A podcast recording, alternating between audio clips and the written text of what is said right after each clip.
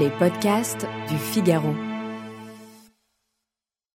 Il pense avec tendresse à ce temps où il ne sera plus, parce que, n'est-ce pas, on ne peut pas être toujours, on ne peut pas être et avoir été, et où tout marchera tout de même, où tout n'en marchera pas plus mal, au contraire, où tout n'en marchera que mieux, au contraire, parce que ses enfants seront là pour un coup. Ses enfants feront mieux que lui, bien sûr, et le monde marchera mieux plus tard.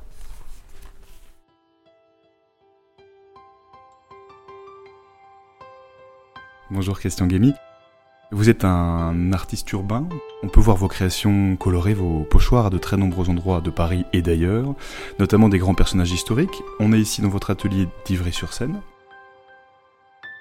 Alors vous, vous avez été euh, bouleversé par l'œuvre de Charles Péguy. Pour quelle raison? Comment est-ce que vous l'avez découvert? En fait, ça a d'abord été un patronyme que j'ai subi en quelque sorte, puisque j'ai été scolarisé. Euh, assez euh, brutalement à l'âge de mes 7 ans à l'école Charles euh, à Orléans. Et c'est que peu à peu en fait que j'ai appris à, connaître Pédy, mais quand on grandit euh, dans les faubourgs d'Orléans, dans les années 70, il est partout, non pas parce qu'il est lui là, mais parce qu'Orléans est Peggy et Peggy est Orléans. Donc euh, en fait, euh, de toute façon, euh, dans la mystique de Peggy, il y a une mystique orléanaise et ayant grandi à Orléans, quand on y est attentif à ça et qu'on est poreux, comme je le suis en tout cas, ça prépare à, son œuvre en fait. Donc vous avez été dans une école qui s'appelait Charles Peggy aussi Ouais. Et, et est-ce que vous vous rappelez de la première fois que vous avez ouvert un texte Charles Peggy? On me l'a présenté, c'est une jeune femme qui m'a demandé de lire Le Porche du mystère de la seconde vertu. Je l'ai lu et je l'ai relu et j'ai dû le lire euh, des, je ne vais pas dire des centaines de fois, mais peut-être dans, dans, ma vie en fait. c'est aussi l'histoire d'une conversion. C'est-à-dire? Ben, Une conversion à la fois catholique. C'est une conversion aussi euh, à la fois euh, de l'âme, mais aussi du corps, parce que Pédi, ça passe par le corps en fait. Vous avez édité, enfin en tout cas repris une partie de ce texte pour un des ouvrages que vous avez euh, publié, qui s'appelle euh, Nuit de lumière, aux éditions Kiwi. Euh, est-ce que vous l'avez déjà dessiné, Charles Peggy? Oui, j'ai fait son portrait, je l'avais jamais fait, et je l'ai peint pour qu'on puisse le voir aussi. D'ailleurs, il est reproduit à, la fin de l'ouvrage. Je pense qu'il était dingue, hein. de toute façon, je l'ai représenté halluciné comme il était émacié, certainement torturé. Parce que je pense que c'était quelqu'un qui avait une grande exigence envers autrui, envers lui-même, et qui ne devait pas être d'une grande sérénité, à la fois d'une grande extase, une grande profondeur mystique, mais aussi beaucoup de tourments quand même. C'était difficile pour vous de dessiner Peggy?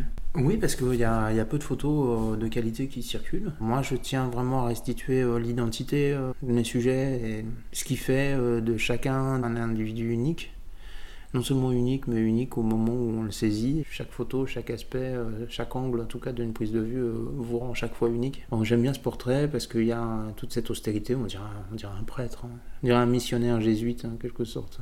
Pas mal de gens à qui euh, j'ai parlé disent que Charles Péguy était quelqu'un d'un peu. Enfin, un peu paradoxal, euh, qui, finalement, euh, enfin de quelqu'un d'entier, euh, mais qui se serait probablement un peu fâché avec lui-même à la fin de sa, à la fin de sa vie, enfin qui aurait pu se fâcher avec lui-même à la fin de sa vie.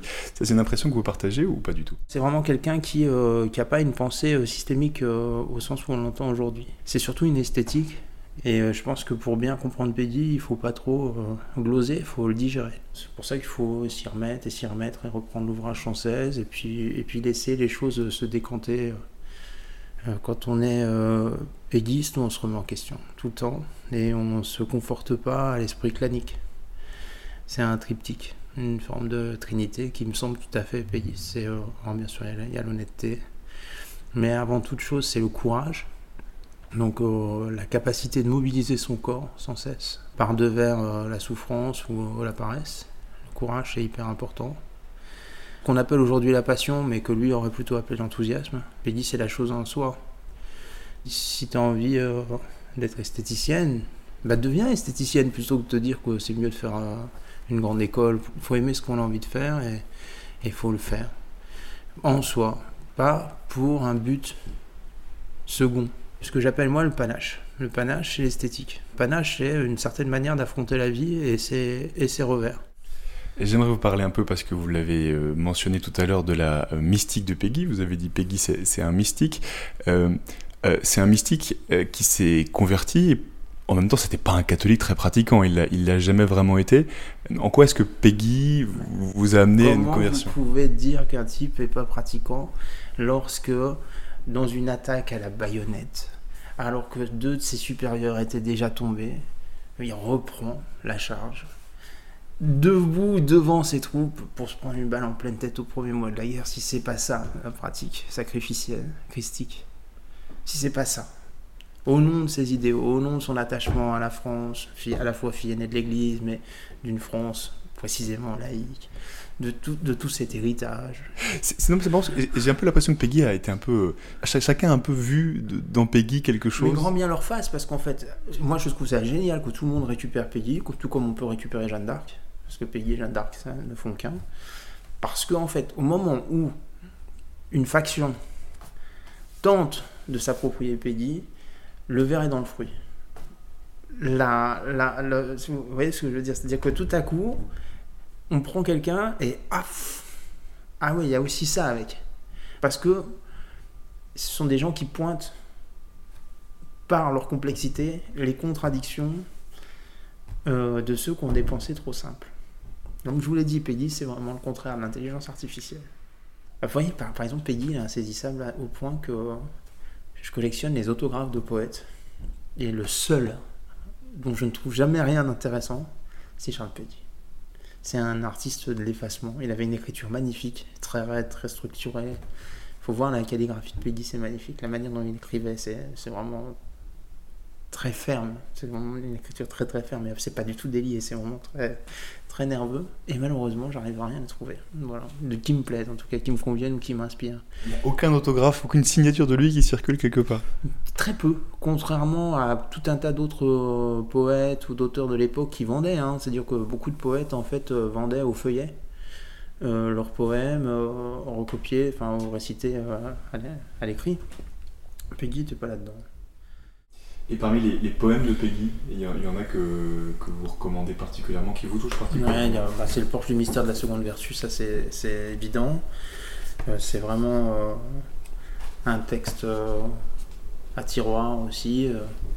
ça s'écoute, on peut l'écouter pour s'endormir en quelque sorte. On peut l'écouter sans, sans, chercher à comprendre les mots, juste par la musicalité. Et si je devais lire autre chose, ça serait il pense avec tendresse à ce temps où il ne sera plus, parce que, n'est-ce pas, on ne peut pas être toujours, on ne peut pas être et avoir été, et où tout marchera tout de même, où tout n'en marchera pas plus mal au contraire, où tout n'en marchera que mieux, au contraire, parce que ses enfants seront là pour un coup. Ses enfants feront mieux que lui, bien sûr, et le monde marchera mieux plus tard. Voilà. Merci beaucoup, Christian Guémy, alias C215. Je rappelle le titre de votre livre, ça s'appelle Nuit de lumière. C'est aux éditions Kiwi avec vos dessins et des textes de Charles Péguy. Vous qui nous écoutez, je vous recommande également la lecture de Charles Péguy, La Révolution et la Grâce de Robert Burac aux éditions Robert Laffont, si vous voulez en apprendre davantage sur ce personnage. Merci d'avoir écouté ce podcast. Je suis Alban Barthélemy, journaliste au Figaro. Vous pouvez retrouver le moment poésie sur Figaro Radio, le site du Figaro et sur toutes les plateformes d'écoute. À bientôt.